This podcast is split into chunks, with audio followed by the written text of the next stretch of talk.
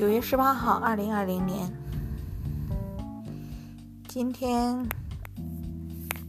刚刚和朋友出去吃火锅，然后嗯，回来以后洗完澡，想要去睡觉，但是躺在床上就头脑还是比较亢奋的状态，那就嗯想了很多的事情，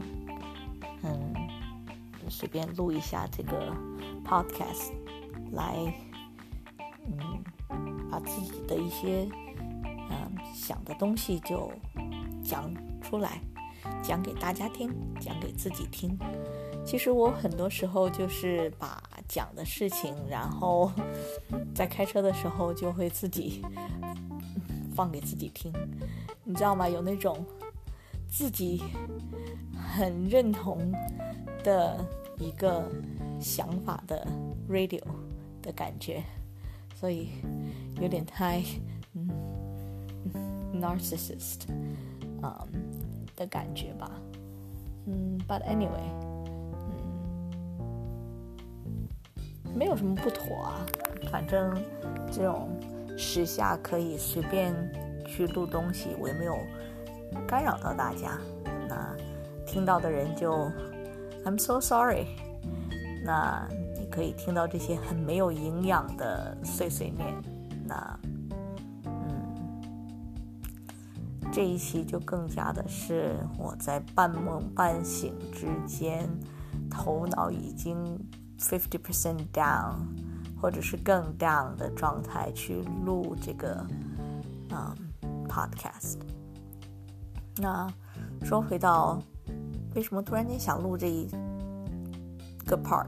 就是因为啊，就想到小雨在张雨绮在为什么？其实一直以来我是想用小雨的，但是这一期是真的是想要对张雨绮的啊，她的做事情的。每一个决定，每一个选择和他接下来走的路的一个第三方的一个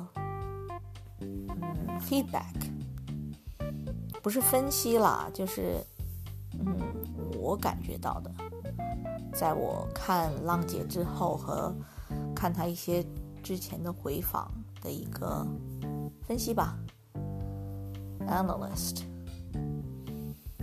嗯。他的话，嗯，一段一段的恋情，我觉得他的人生就是很那种锯齿型的走向。为什么锯齿型的？就是会有很 up，然后很 down，然后很 up，很 down，很 up，很 down。那好像那个 stock market 那个 chart，那就是你知道锯齿型。然后，但是锯齿型的。最后的走向是 up，最后的走向是 down 呢？那我觉得当然是 up 了，因为毕竟到二零二零年的今天九月十八号，通过浪姐的这个节目，终于让人知道张雨绮到底是一个什么样的人。那于我个人来讲的话，我对于张雨绮的认知就是二零零几年，一零年。前后的汪小菲的那个风波为初始，我知道有这个人存在，开始到二零二零年的今天，那汪小菲的那个俏江南呐，不扇耳光啊，汪小菲和大 S 结婚啊，那个 part 到浪姐这一个。那在这之前的话，我对张雨绮，坦白讲，完全分不清楚，因为那个时期就是太多张什么什么的，你知道那个 chart 有一个，所以那因为不太关注，嗯，不能说不关注，因为。想出云霄的那一些通顶的那一些，在微博上整天会看到热搜的那些，我还是会知道的。比方说像范冰冰啊、周迅啊，周迅和王菲家的那 那一个 剪不断理还乱的关系啊，还有呃李冰冰啊，嗯，等等等等，包括郑爽、杨幂，我都知道的。但是张雨绮的话，真的就是 fly under the radar。那到浪姐之后，我们会知道，我会知道她的之前的什么砍前夫啊这些。那基本上来讲，就觉得还 OK，maintain 那个，包括美人鱼了。美人鱼的话，因为我个人对于星爷的电影。我是前，我是星爷的粉丝来的，粉丝到什么程度？就是那个《鹿鼎记》，我会看。很小的时候，就是十几几岁，我不知道有没有十几岁了，但是就是那一套电影，我可以一天看五次的，台词都可以背下来的那种状那种程度的星爷的粉丝，这个是嗯。所以，我对星爷的情节大概是到《少林足球》为止，那个是我在星爷的电影历程的一个尾声。之后，包括《功夫》，我都没有去看，或者看过，但是完全到现在为止剧情没有任何的概念。所以，那张雨绮是拍那个什么《长江七号》嘛？那《长江七号》，我是知道有那个。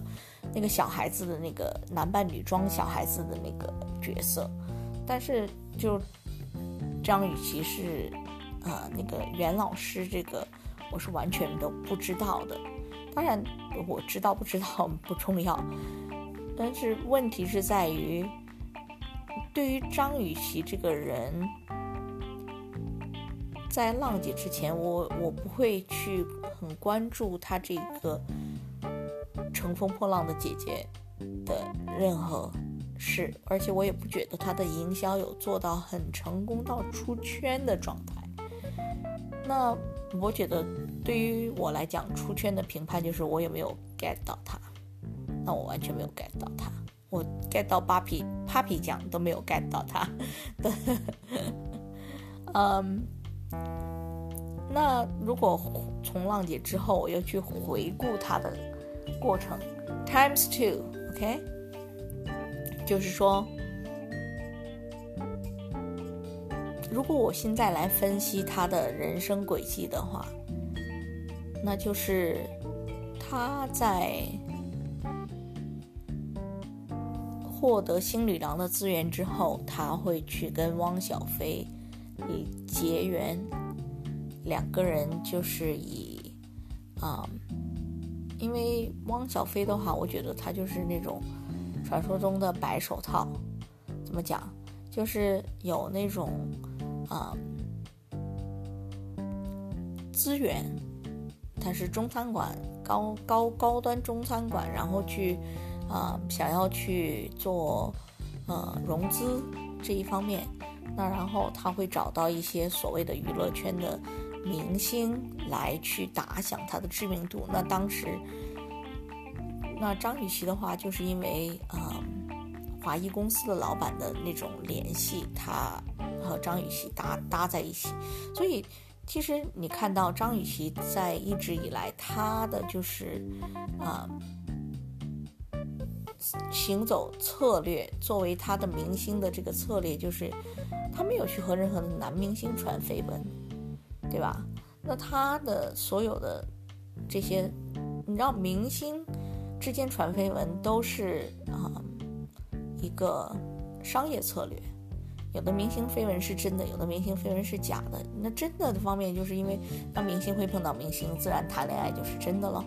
那假的或者是商业合作的，就是也有是由真到假，由假到真的这种不谈，但是正常情况下来讲，都是明星和商商业合作，或者是同等的那种。那所以张雨绮跟汪小菲那段时间，我想除了郎才女貌那一 part 之外，更多的是女有名，男自然是求这种市场的呃一个呃关注度。那两个人自然走在一起，也还算是很高调。那种高调就是专门被狗狗仔队会拍到的，会去炫耀的那种。因为越是这种会被拍到啊、炫耀啊，也不是说越是了，但是很多程度上都是一种作秀，给公众留下一个。因为没有张雨绮这样给他去带流量的话，俏江南的知名度，不管怎么说，张雨绮都给我给他做做到一个加成的状态。那。之后，嗯，两人当然传出互扇耳光这个这个 戏码的那个时候，有很多诸多版本。版本之一就是，呃，我比较相信的一个版本就是两人在公众场所，那其中一个版本就是说张雨绮赴约，啊，迟到还是怎样的，汪小菲就是那种很二世祖的给了他一耳光，那张雨绮就很很。很大街头的，很爽快的，给回他那个耳光。不管怎么说，两个人互扇耳光，男人都是错的。为什么呢？这就讲到女权。什么叫女权？女人其实没有权利。如果单凭单凭体能，任何女人是不如男人的。那但是在于人类的文明社会的话。我们是要以其他的，因为我们跟动物不一样。如果在动物世界，那雄性就是优于雌性。OK，就好像很小猫小狗也是一样，男人可以打一炮，男性雄性可以打一炮，嗯，雌性怀孕，然后男人就不知道去哪里了，对吧？那雌性就要生育、喂养，然后还要去。考虑，就是说他天性里边要去考虑，怎么样去给他的子女寻找出路。因为今天刚刚好看到一个微博，就是说一只小猫会把自己的猫，呃，自己的孩子带到，嗯，一些人来人往的地方去，方便他们会被看到收养，就是那种母性的体现。那他爸爸去哪里了？We don't care，爸爸就是纯粹是天性的召唤，要去打一炮，对吧？那话不要讲太多，就是说，但是在人类社会，我们不是猫狗，不是动物，我们要用其他的智慧的社会法纪去赋予保护给女人。给幼童，这个就是说，我们是文明社会的一个产物，而非是说单纯的就是人性、兽性。那说回到傅山耳光这件事情，汪小菲我一身黑的，OK。当然，现在张雨绮又因为乘风破浪，终于，我觉得乘风破浪的姐姐让张雨绮。真真正正的出圈。汪小菲今天有上热搜，那我看到那个热搜以后，其实我很想去 diss 他，因为我觉得他就是男权社会的毒瘤，吃了所有的红利，他现在选择了柔柔弱弱的大 S。那大 S 这个家族，因为他们小 S 那个那个怂样。到大 S 就基本上是那种，因为他们他们是助长了男权社会的，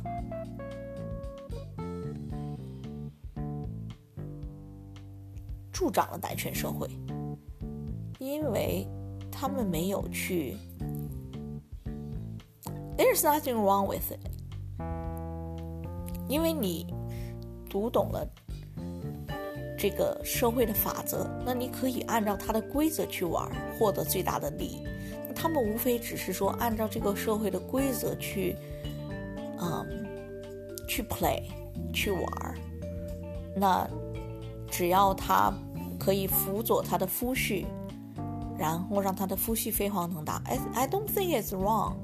我只是觉得我们可以去建立新的秩序，去。完善现在的秩序而已。那张雨绮做的是什么呢？在汪小菲跟他分手以后，无论是什么原因分手，我想在那个时候，应该是互扇耳光也好，或许是张兰看到张雨绮不是那么容易驾驭的一个女人，之后劝导他儿子选择下一个明星对象来去。维护他的家族产业，不是家族产业了，就是维护他的产业的一个曝光度而已，选择了大 S，仅此而已。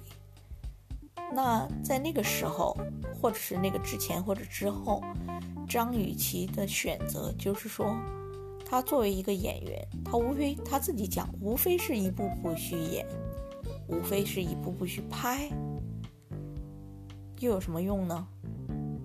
她一个很漂亮的女明星，总是会被这些男投资人、制片人、导演、男演员去对他进行一些什么索取，他愿意也不愿意也好。那我想他做出的选择就是王全安。那个时候，作为第六代导演的话，王全安是。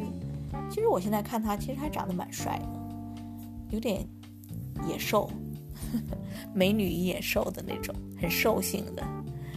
那那个时候，他张雨绮说他是倒追，其实也不是说什么。如果我现在站在第三者的立场上，我觉得也不是什么倒追，因为王全安这种，我想他对所有他的女演员都会伸出邪恶之手，或者想去揩油啊什么的这些。但是张雨绮。雷厉风行的地方就是，揩油可以，你要娶我。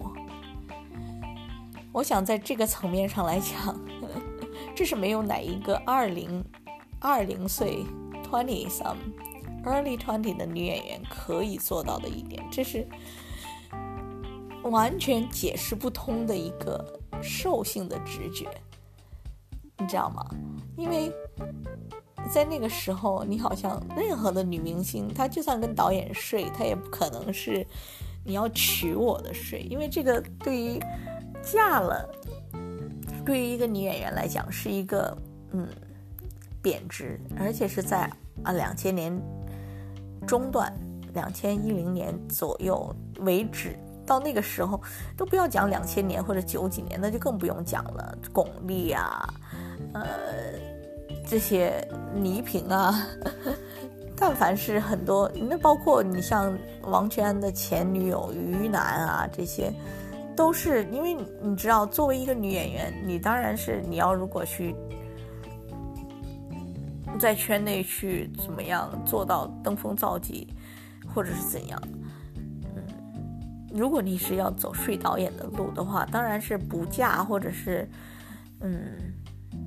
章子怡，地图炮不要开得太广。嗯，但是张雨绮就是很奇葩的存在啊！我觉得她可以真的是那种魑美行凶，你要上我可以娶我。那所以王全安也是精虫上脑的那一种，那就真的然后也拍了《白鹿原》。坦白讲，《白鹿原》到今时今日我没有办法去看，因为。在张雨绮身上，我觉得她的演技的包袱就在于他没有办法放飞自我，没有办法去真真正正的去诠释这个角色。所以，包括在之前我对他并不了解的时候，其实我有看《白鹿原》的呃电影剪辑和一些解说，我不会觉得演的有多么的。我觉得他演的不是很舒适，不是很享受，或者是进入到那个角色。就会你知道，作为女性来讲，看到她那个角色的，呃，一个进展过程，就是你知道，女演员演床戏，会不会是那种很，啊，让观众觉得很入戏的？我是觉得我没有入戏到，所以在就算没有粉丝滤镜之前，我对他的在《白鹿原》的演，嗯。那个演技，我是觉得没有达到那种效果。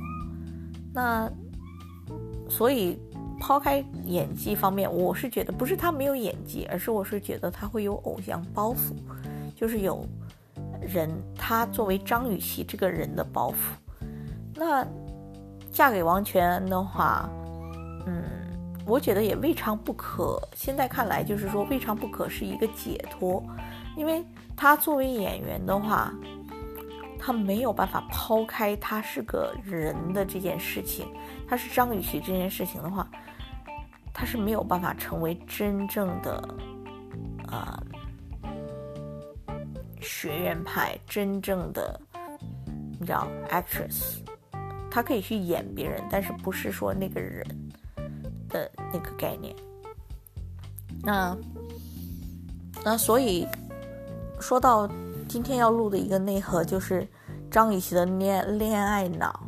这个恋爱脑，我不是说她有多爱这个人，而是说她在跟王全安在一起以后，她其实并没有，我并不觉得她有真真正正去规划他跟王全安在一起以后可以盘到多好的资源。相反，在那嗯。二零一零一一年到二零他三年嘛，二零一四年一一五年这样纠结的为止，他没有任何的代表作，你知道吗？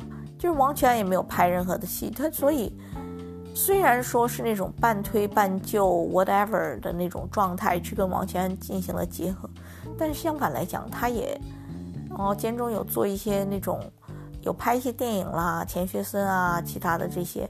但是基本上来讲，是一种很，他试图去过那种少奶奶的日子，试图去过，然后跟王全就是说每一个，最近不是营销号上有推那个从每一个渣男身上，就是尽情的榨取这个渣男嘛，那他去做了这件事情，就是从他的身上去学很多的东西，去看电影。去嗯，充实自己，去开阔眼界，但是在真正的电影表现上，他没有接什么戏。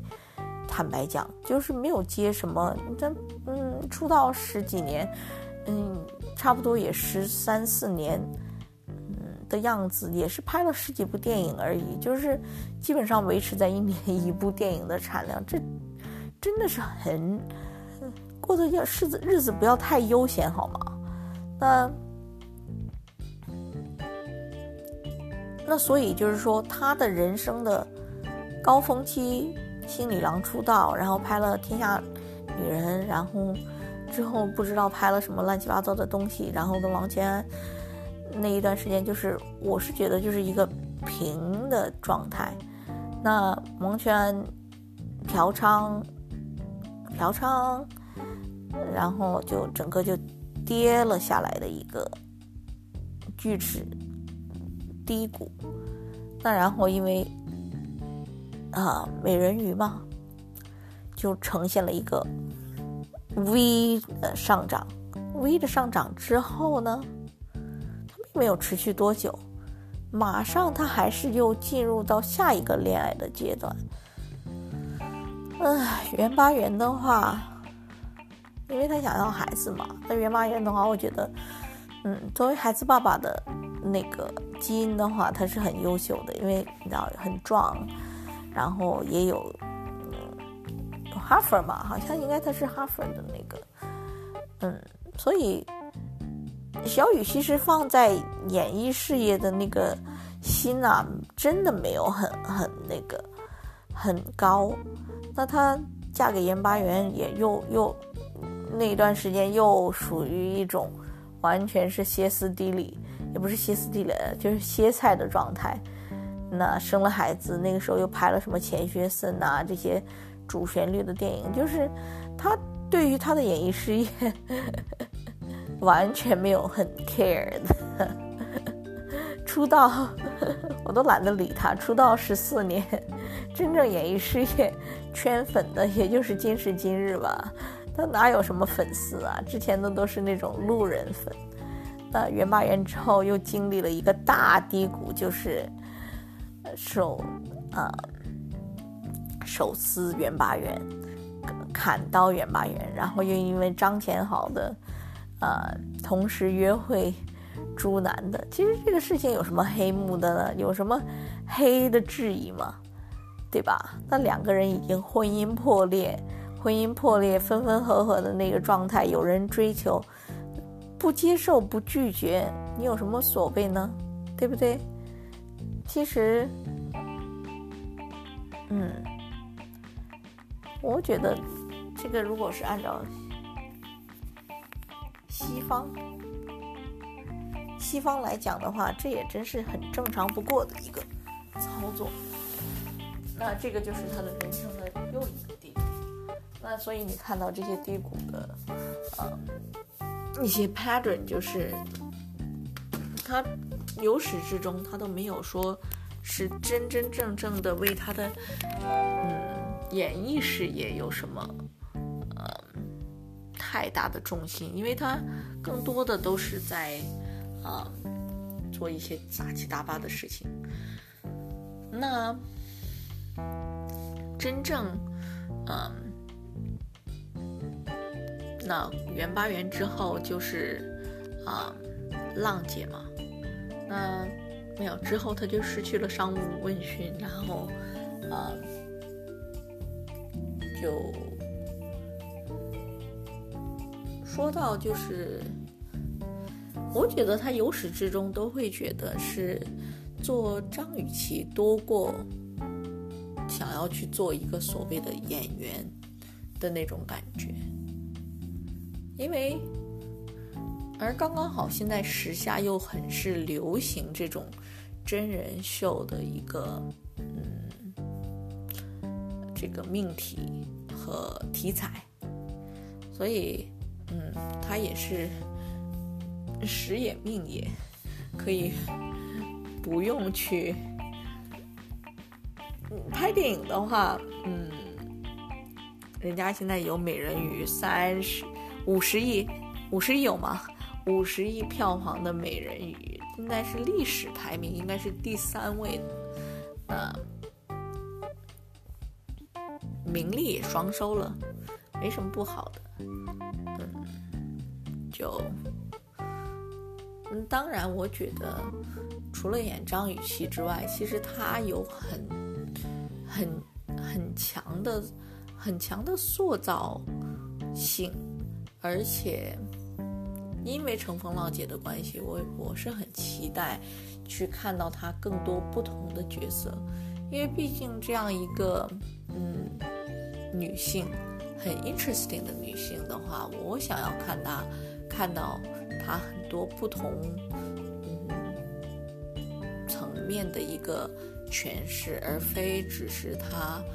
真人秀，真人秀当然是最最最最最期待的，但是如果可以在啊影视剧创作方面可以有更好的发展的话，嗯，粉丝就不会那么寂寞啦。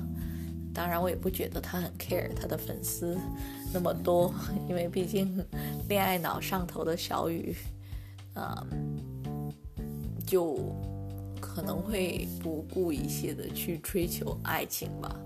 那追求爱情的话，说回到爱情，我还有四十秒，我可以讲千言万语是真的，因为这也是我可能去会去比较关注张雨绮的一点，就是说，嗯，我会觉得，嗯，他对老万的，嗯，他们他跟老万的那个。啊，感情真的是，如果是演的话，我觉得两个人的演技都很优秀啊。那如果不是演的话，那我就希望以小雨的个性，那你就继续风风火火、无怨无悔的走下去，这样子。那今天就，嗯，完全关于小雨的一个人生，呃，一一点点的解读，这样子。Thank you for listening。我好像有有有四个人会听我的，那 Thank you all four of you。Bye。